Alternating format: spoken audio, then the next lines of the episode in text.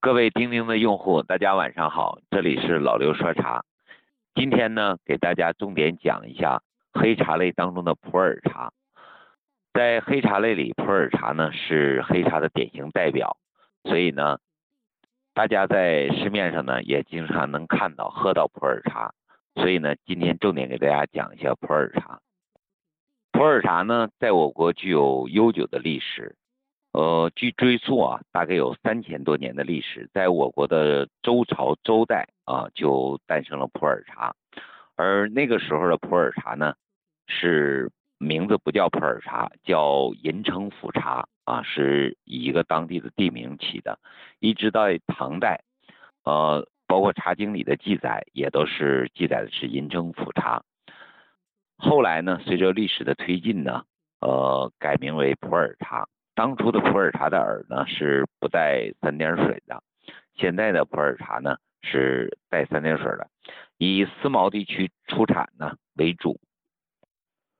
云南省的思茅地区呢，也就是现在的普洱茶市，因为在这个地区呢进行整个普洱茶的一个交易，呃，整个云南省的古六大茶山所产的普洱茶呢都在思茅地区进行交易。后来呢，把这个思茅县呢改成普洱县，也就是现在大家耳熟能详的普洱地区。现在的交易呢，整个比较分散啊，由以前的在思茅地区统一发售、统一交易，然后呢，由马帮或者牛帮转移到全国各地。普洱茶呢，又称为滇青茶，呃，主要是分为生茶和熟茶。古代指的普洱茶呢，基本都是普洱生茶，普洱熟茶呢出现的较晚，一直到建国以后的七几年，刚由吴晴啊教授呢研发出了熟普洱茶的制作工艺，也就是渥堆发酵工艺，才产生了熟普洱茶。熟普洱熟普洱茶的技术啊，一直到八十年代刚成熟啊，推向全国市场。在我国，普洱茶呢。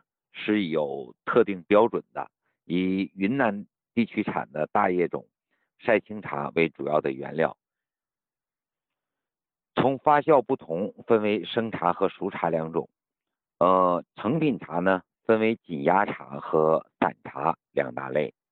普洱茶的树种呢，分为大叶乔木种、呃古乔木种，还有古驯化种。现在呢，种植的树种呢比较广泛，又分为中叶乔木种和小叶乔木种。普洱生茶呢，主要的制作工艺呢是采摘、啊晾青，也就是萎凋、炒制、摊晾，然后形成毛茶。形成毛茶以后呢，可以做成散茶，或者是进行压制，变成紧压茶。呃，压制的工艺呢也比较简单。呃，基本是行茶呢，以饼茶啊、普洱茶饼、沱茶，还有柱茶为主。形成普洱茶的形状呢，主要是便于计算单位啊，计量单位。第二呢，是便于运输，所以呢，把普洱茶呢做成行茶。而普洱熟茶呢，是在普洱生茶做成毛茶的基础后呢，进行渥堆发酵，发酵后呢，变成熟茶。锅堆发酵的方式呢，就是用布或者是这个席进行遮盖，然后喷水，然后进行打堆，整个一个发酵过程。发酵过的普洱熟茶呢，含有了大量的益生菌和一些各种酶类，所以喝起来呢比较醇和，对人的身体呢有十分大的好处。近几年呢，在我国普洱茶呢非常风行，尤其是前几年。呃，达到了空前的鼎盛时期，大家大量的购买储存。为什么会出现这种现象呢？也就是说，我们现在人发现了普洱茶呢是越老越醇和啊，越老越受到欢迎。普洱茶呢被称为茶的古董，呃，可以喝出历史的茶。品鉴普洱茶不单单是喝茶的本身，也是品尝历史文化的一个渐进的过程。而普洱茶的产茶的区域呢，分布的比较广泛。以前呢，称为古六大茶山啊，整个在思茅、下关、版纳呃大理的凤凰一带地区呢分为主产区，后来又发现了新的普洱茶的一些产区，又成为新的六大茶山。近几年呢，在市面上呢比较风行的普洱茶的种类也比较多，但是普洱茶的命名呢，基本是以产地来命名的。大家在普洱茶的包装纸上可以进行一个识别，比如说啊老班章啊冰岛曼俄曼弄曼松曼辛啊版纳，还有下关啊等等地区，主要的产茶区呢都是以当地的村寨为主要产茶的区域进行命名的。比如说老班章，它的主要的区域呢就是在班章村啊，包括冰岛在冰岛古寨啊是。近几年啊，比较风行的两款代表性的茶，呃，市场受到了很大的追捧，尤其是班章和冰岛这两类茶，价格极其昂贵。而品饮普洱老茶呢，也是近几年开始流行的，是因为台湾人和香港人啊，对普洱茶进行了一个研究，发现呢，普洱茶是可以喝的古董。风行普洱茶老茶饮用的这个过程呢，呃，倡导了叫存新茶品老茶，所以呢，在市面上呢，引发了一个存茶的习惯。大家每年呢，纷纷的购买一定量的普洱茶进行存放，然后呢，放到一定时期开始饮用。而普洱茶呢，具体存放的周期呢，一般七年啊为一个周期。一般普洱生茶呢，七年以后就可以饮用了，而普洱熟茶呢，一般三到五年以后呢就可以饮用了。存放普洱生茶的目的呢，是让生茶进行一个后期发酵、一个转换。发酵以后呢，是会去掉普洱茶的清涩气的味道。因为云南啊高山，产普洱茶的区域呢，基本都在千米海拔千米以上，这里呢山高林密。尤其云南省原始森林地区呢，产生了大量的山瘴气，而山瘴气是有毒的，所以呢，普洱生茶呢，通过存放呢，把它所自身含有的山瘴气呢，全部进行挥发掉。而存普洱熟茶的目的呢，就是要把渥堆的气味啊，因为渥堆发酵过程呢，有一股难闻的气味，进行挥发掉以后呢，才开可以开始饮用。喝普洱陈茶。呃，也就是普洱的年份茶，其感觉呢，就是有一股药香味儿，有一股沉香味儿。很多人呢喝老的普洱茶，说一股苍味儿。如果出现苍味儿的话呢，那说明茶在保存的过程当中吸潮发霉。如果大家喝到一种湿汤的味道，或者陈汤的味道，或者霉有发霉的味道的话，大家千万不要喝呃这一类的茶，宁可把它丢掉，也不要品尝。因为它会对身体造成很大的一个伤害，而可以喝的古董普洱茶呢，是风行在一九九七年香港回归以后。九七年香港回归，香港大量的市民呢进行到海外移民，呃，比较代表性的像香港独门山茶楼、龙门山茶楼，把整个茶楼呢转让给其他商户以后呢，打开了仓库。发现里面呢有大量的存茶，呃，甚至有七几年的、七十年代的、四十年代的、五十年代的，还有八十年代的。所以这批茶被发现以后呢，呃，台湾人比较喜欢做学问，对这个普洱这个陈茶呢做了一个研究，一个科学的化验，一个鉴定，发现呢是普洱的存放有年份的茶呢，产生大量的益生菌。和有机酶对人体非常有很大的好处。通过品饮普洱老茶呢，也发现这一个历史文化的一个渐进的过程，所以受到了追捧。所以那个时候发现普洱老茶以后呢，对普洱老茶的谱系呢进行了一个普及。大家发现最早的呢是号级茶，然后是印级茶，加上后面的七字饼，一直是整个这么一个渐进的过程。因为最早普洱茶呢没有外包装。完全是凭着里面内飞对普洱茶的一个识别啊，比如说里面有义乌车顺号啊，这个红昌号，都是指着各个茶庄的商号来命名的。印级茶呢，主要是我们国家国营茶厂以后呢出现的，基本分为红印、蓝印、黄印啊，有红印铁饼啊，黄印铁饼，这就是我们后来的印级茶。后来出现的七子饼呢，主要是以销售出口啊为便利为方便进行一个计量单位的统计，所以形成了叫七子饼茶。而七子饼茶呢，只是一个计量单位，并不没有特殊的一个说明。第二呢，为什么是呃叫七子饼呢？这也是中国人对数字的一种追求和对美好未来一种向往啊，指着多福多寿、多祖多孙的意思。这是普洱老茶的一个渐进过程。后来呢，我们为了便于识别这个普洱茶的年份呢，做了一个普洱茶的谱系的一个研究。这一类呢。在这里不要多说了，大家可以从网上呢就可以查询得到。而普洱熟茶的出现呢，是在一九七四年啊，吴启英教授进行研制的，而它的成熟期呢是在八零年。八零年呢出了一批茶叫八零熟料，把普洱熟茶的渥堆发酵工艺呢做得非常成熟。而普洱熟茶呢，大家在选择的时候呢，一定要注意它的质量。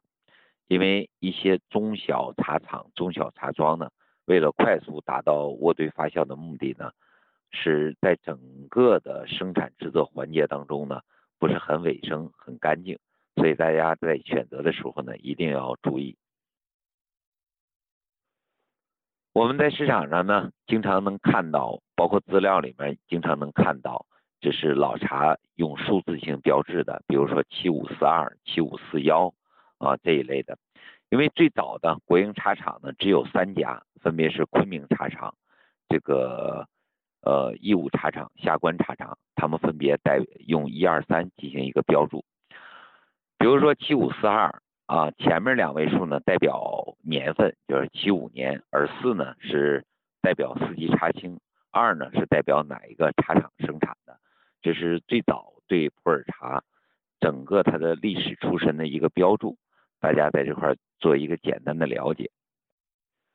对普洱茶有兴趣的茶友们呢，可以尝试着呃收藏一些新的普洱茶。不是所有的普洱茶呢都适合存放的，比如说普洱熟茶啊，它的适合存放的时间呢不要太长。大家存放呢还要是以存放普洱生茶为主，所能够存放的普洱茶呢，最好是以古树茶为主。啊，至少这个乔木的树种的树龄呢，在百年以上进行存放。近几年呢，很流行呃收藏古树茶，而古树茶当中呢，是以班章和冰岛为代表的。但是这两款茶呢，市场价格呢奇高。二零一六年，冰岛茶的原料呢，已经达到一万块钱以上一公斤了，所以呢，不建议大家追捧这一类的产品。而即使追捧，你买到呢，又是未必是真的冰岛产的古树茶，因为现在已经收购原料呢，造成了叫泛地区，比如说像老班章，还有新班章，或者说班章地区，把一些不是班章地区产的茶，或者不是冰岛地区产的茶呢，也纳入到这个地区，其目的呢，就是为了一个卖高价，所以呢，大家不一定。去追寻着这种流行特色。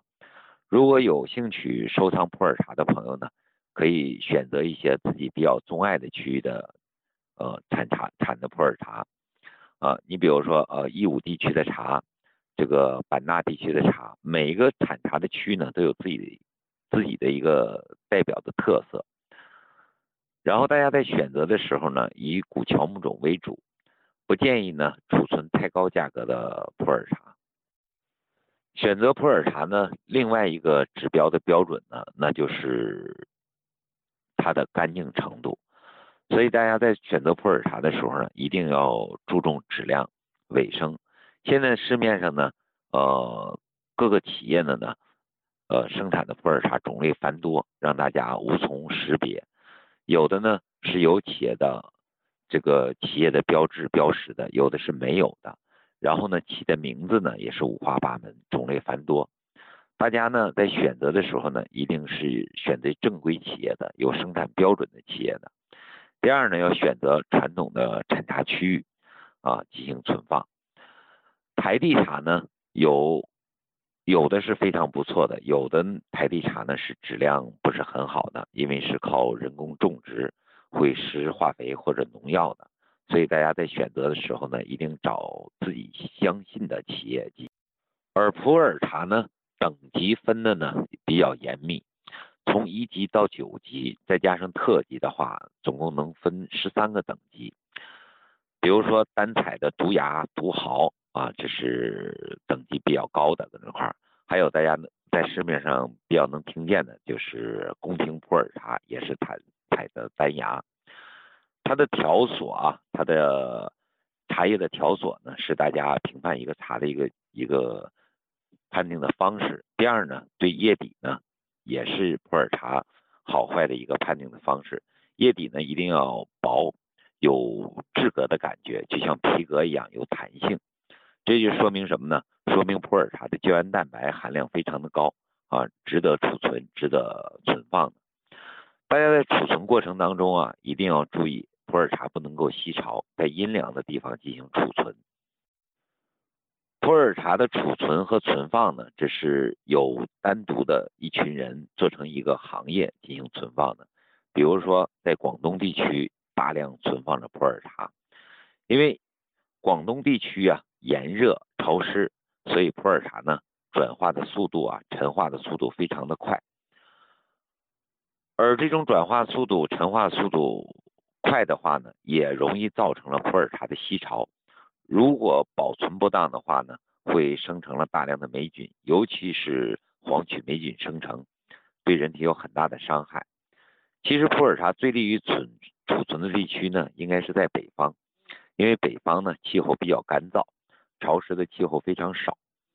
只要是放在阴凉干燥的地区呢，基本普洱茶的存放呢都会有一个较大较好的一个发展。我给大家看一下古乔木种的普洱茶的树种的图片啊，茶树的图片，大家呃对普洱茶一个基本的了解。这就是百年以上的古乔木种的大叶普洱茶类啊，基本它的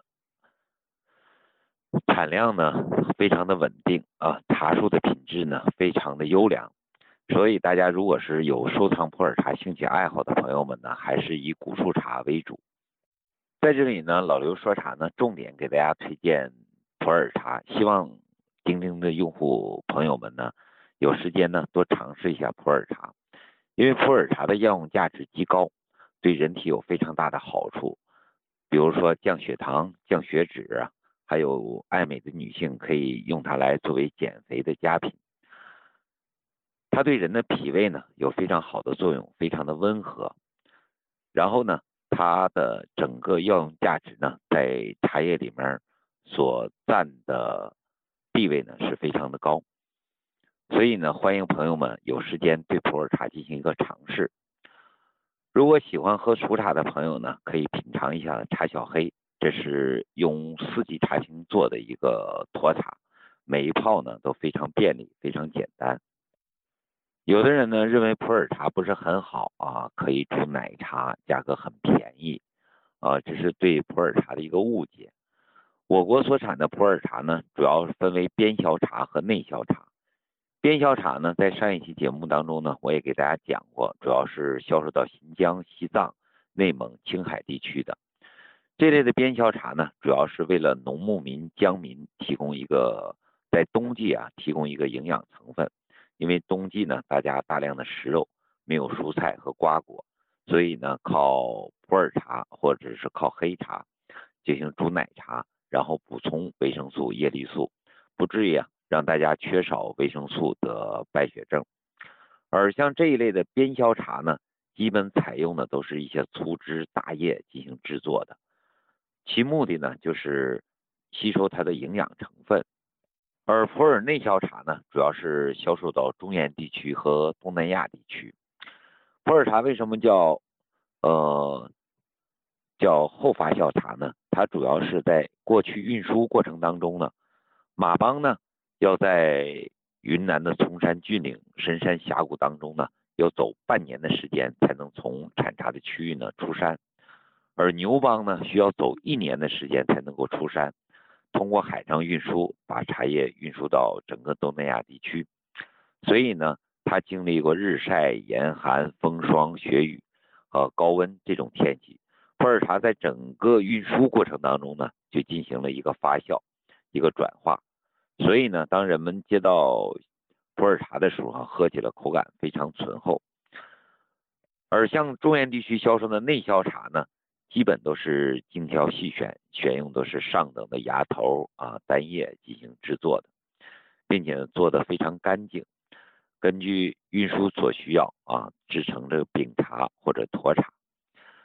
所以大家都知道，呃，比如说普洱的沱茶叫下关沱，这是有很大区别特点的。有时候看到义乌茶，如果有兴趣的朋友呢，可以拿义乌的茶叶和下关的茶叶呢进行对比的冲泡，它们的感觉、口感、香气和回甘是完全不一样的。前面呢提到了普洱茶的药用价值和保健价值，比如说经常熬夜伏案工作的人啊。长期使用计算机工作的人很适合喝普洱茶。还有呢，现代人呢，商务活动啊、应酬呢，或者是朋友聚会非常多，经常饮酒啊，呃，吃了大量的蛋白质的朋友呢，呃，对人的肠胃和脾胃造成很大的刺激。这类的人群呢，是普洱茶对您来讲呢是非常好的一个选择。尤其呃，肠胃不好的人。常年呢饮用普洱茶呢，会调理好你的肠胃，这是一个非常不错的选择。糖尿病的患者，包括呃脂肪肝的患者呢，啊朋友们呢也可以选用普洱茶。爱美的女性也可以饮用普洱茶，包括我们的中老年人和儿童呢，都可以选用普洱茶饮用。大家对普洱茶的药用价值呢，我在这里就不一一罗列了，因为我们可以从网上或其他地方搜集到大量的关于普洱茶的药用价值的资料。在这里呢，老刘非常真诚的邀请大家呢，有时间到山水传承，一起老刘陪你喝一泡，呃，有年份的普洱茶，也就是可以喝的古董。如果大家呢想在线下搞茶歇活动呢，也可以去我们朝阳区高碑店地区，那里有我们一个茶文化会所。所以呢，在这里呢，非常真诚的欢迎大家一起呃同老刘喝茶。在北京的朋友呢，如果想约老刘喝茶的话呢，请跟钉钉的群主啊进行联系。我请大家可以喝一泡九二年的普洱茶。在这里呢，今天老刘说茶就到这里。谢谢大家。